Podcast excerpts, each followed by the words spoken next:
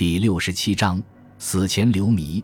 奥哈拉快活的满脸皱纹，那样具体的东西很有用处。如果是凶手的脚印，而他还不知道我们掌握了他，我们就可以在他处理掉鞋之前核对脚印了。乔万尼望了望手表，吃了一惊。听着，奥哈拉，我知道你希望什么东西都能听到，但我是来给你送信的，我还要继续工作。林兹特罗姆还在等着我。好了，好了，奥哈拉嘟哝道：“那你就走吧。”但你要不断给我送资料来，还有，别忘记查出老头子手上拿的是什么花。乔万尼转身向门口走去。我会努力的。我今天晚上还会来，最迟明天早上带给你最新的消息。今天晚上就来。警官走时。奥哈拉威严的叫道。他瞪大眼望了半天关上的门，这才回头又去思考。那一天剩下的时间，奥哈拉让二楼的医护人员受够了罪。那更多的是由于挫折，而不是故意。下午换班时，交接下来的最重要的话，不是赫尔利太太严重的药物反应，也不是麦卡伦医生禁止简威先生的客人私带酒进病房的指示，而是小心奥哈拉。晚饭后不久，护士站的护士长看见乔万尼警官穿过大厅向二百零四号病房匆匆走来时，不禁长吁了一口气，放下心来。大概马上就会好一些了吧。好了，乔万尼警官在门缝里偷看时，奥哈拉吼叫起来：“你离开的时间也太长了点吧？你到哪里去了？我还要赶好多的活呢。今天上午花在这里的时间太长了。”乔万尼口气比他几个月前少了许多抱歉的意味。不过我有不少新的发现，比如，首先没有查出毒物的迹象。哪怕可能引起反胃之类问题的东西都没有，花房里也没有发现无法正常解释的指纹。我们给那脚印做了个很好的石膏模，显出了那个疤痕。威曼小姐告诉我，老头子手上的花是康乃馨。康乃馨，他说是康乃馨。我对花的事一窍不通。那么是什么颜色呢？什么样子呢？老头子只在倒下时抱住一把花，那能有什么意思？乔万尼带了几分大胆的火气问：“意思？我会告诉你意思的，小子。你见到那花了吧？我们到达时，他手上的花已经蔫得厉害，说不出是什么花了。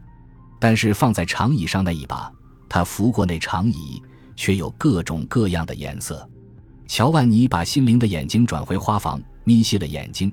皱紧了眉头，聚精会神地说：“有些是粉红色的，有些是白色的、黄色的，还有些带点紫红，也有大红的，的确很好看。高高的，就像是一大簇，真是花花绿绿。如果你懂得我的意思的话，如果你真想知道的话，我并没有懂得你的意思。”他抱怨道。不过，埋怨工具的人是干活蹩脚的人。面对这种显然不合逻辑的推理。乔万尼没有吭声，别的还有什么没有？你们找到跟你们的石膏模印吻合的鞋没有？乔万尼摇摇头。按照目前的情况，克莱顿法官不肯签发搜查证去搜查嫌疑人的房屋。他说：“我们必须能拿出可以指控某一个人的材料，才可以发证。但是到目前为止，还没有足够的证明能够支持发证。而与此同时，有人经过分析后决定。”明智的办法是摆脱鞋印问题。我们的命运就是这样操他。我真不想在这干了。不管条例不条例，那双鞋我是一定要找到的。乔万尼离开了病床几步。好了，如果你不需要我做别的，我就……奥哈拉还在研究信封上有关案件的记录，只心不在焉地挥了挥手，让他走掉。去吧，去吧，我要思考我现有的资料了。乔万尼离开楼层时，护士站的医护人员彼此理解的望了望。解脱的时间太短了，不过晚上倒也相对的平静。探病时间之后，安静的时间出乎意料的长。护士们更新了图表，清洁了架子，涂好了指甲油，还低声交换了些闲言碎语。然后问题才终于出现：奥哈拉病房的灯亮了。我不管，几个护士同声宣布。我自己去，老护士自告奋勇，然后一声不响地匆匆穿过了大厅。什么事？奥哈拉先生，你是要安眠药吗？”房间是黑的，符合睡眠时间的规定。可床后有一盏灯柔和的亮着，照在床边摇摇欲坠的奥哈拉的身上。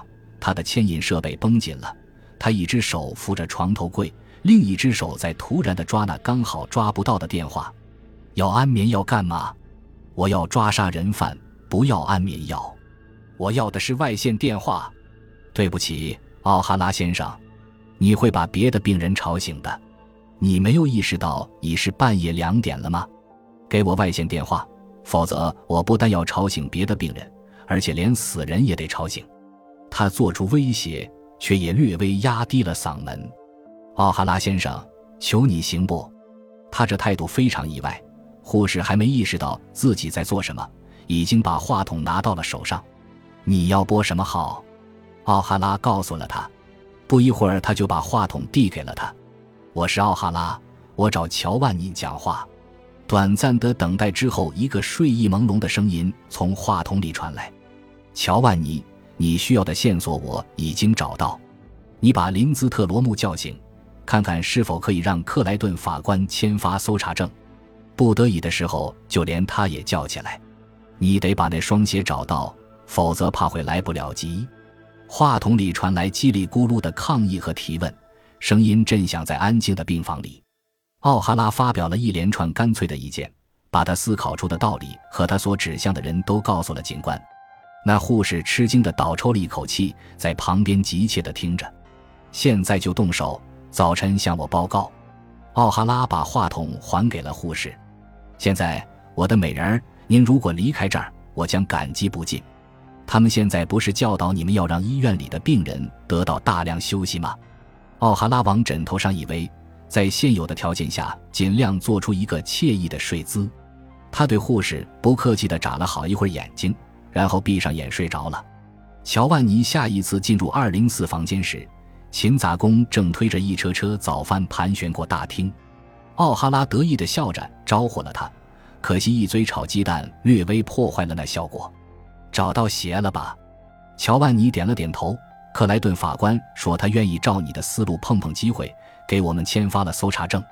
那双鞋塞在一个善心捐赠的口袋里，鞋底上有小洞的明显迹象，鞋底和石膏模印完全吻合。我们还捞到了一份意外的礼物——枪。”他欢喜得满面红光，等着看奥哈拉的反应。可抬起的眉毛和期待的沉默却在催他说下去。那枪已经擦过。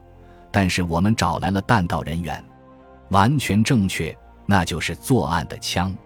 奥哈拉满意了，一脸快活，干得好！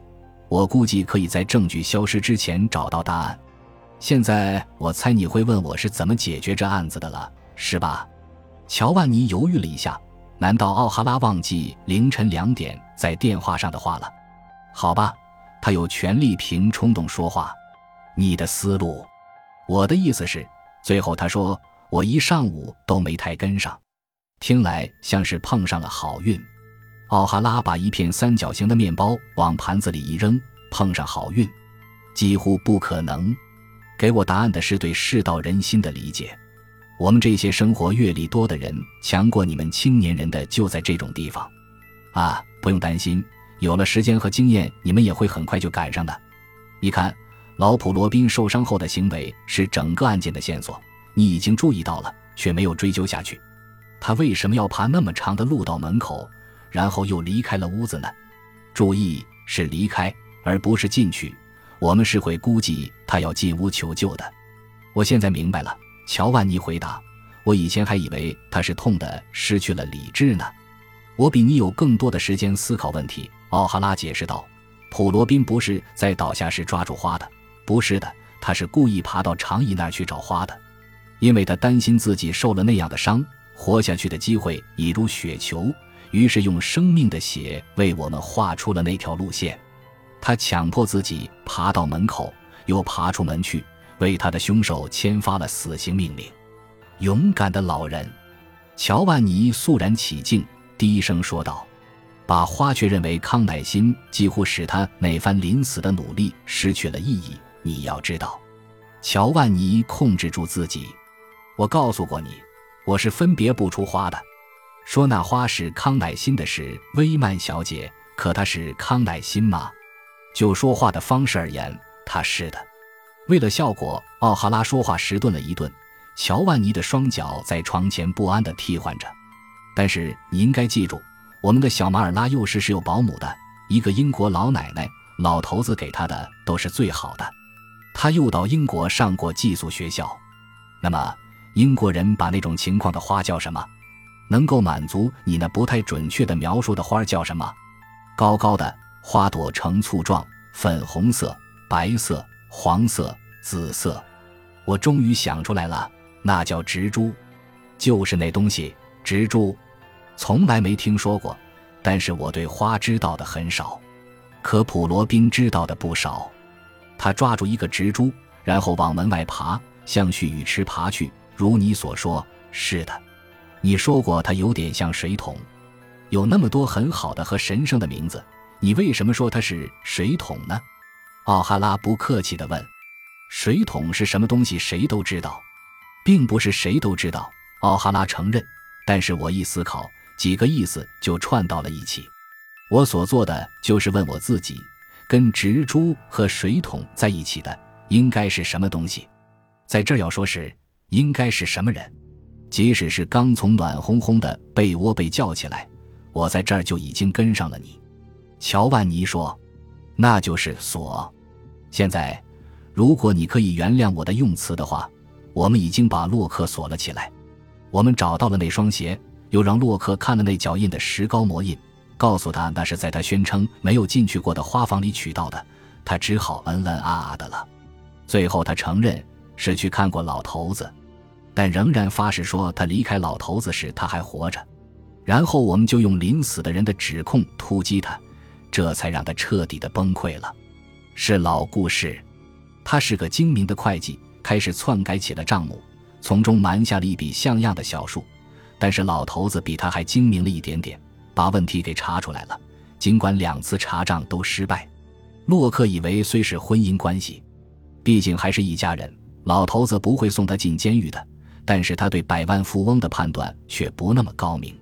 两人出门进了花房，普罗宾就告诉他，马上就要起诉他，他最后是要做班房的。于是洛克杀死了老头子，他是带了枪来的，因此就不存在缺少预谋的问题。而现在我们又找到了枪，案子就给拾掇的比圣诞树还漂亮了。谢谢普罗宾老爷子，奥哈拉宣布，而且他这是一份真正的礼物，用银盘呈现给你的，就像沙勒美呈现的被奉为圣徒的施洗约翰的头。对，乔万尼说。那么现在。奥哈拉在一片三角形的面包片上涂着果酱，说：“你就可以干别的活去了。”好了，谢谢你的帮助，乔万尼说着向门口走去。而那礼物是献给沙乐美的，不是沙乐美呈现的。他喃喃地说：“虽然这话是到他在身后悄悄关上门后才说出口的。”感谢您的收听，喜欢别忘了订阅加关注，主页有更多精彩内容。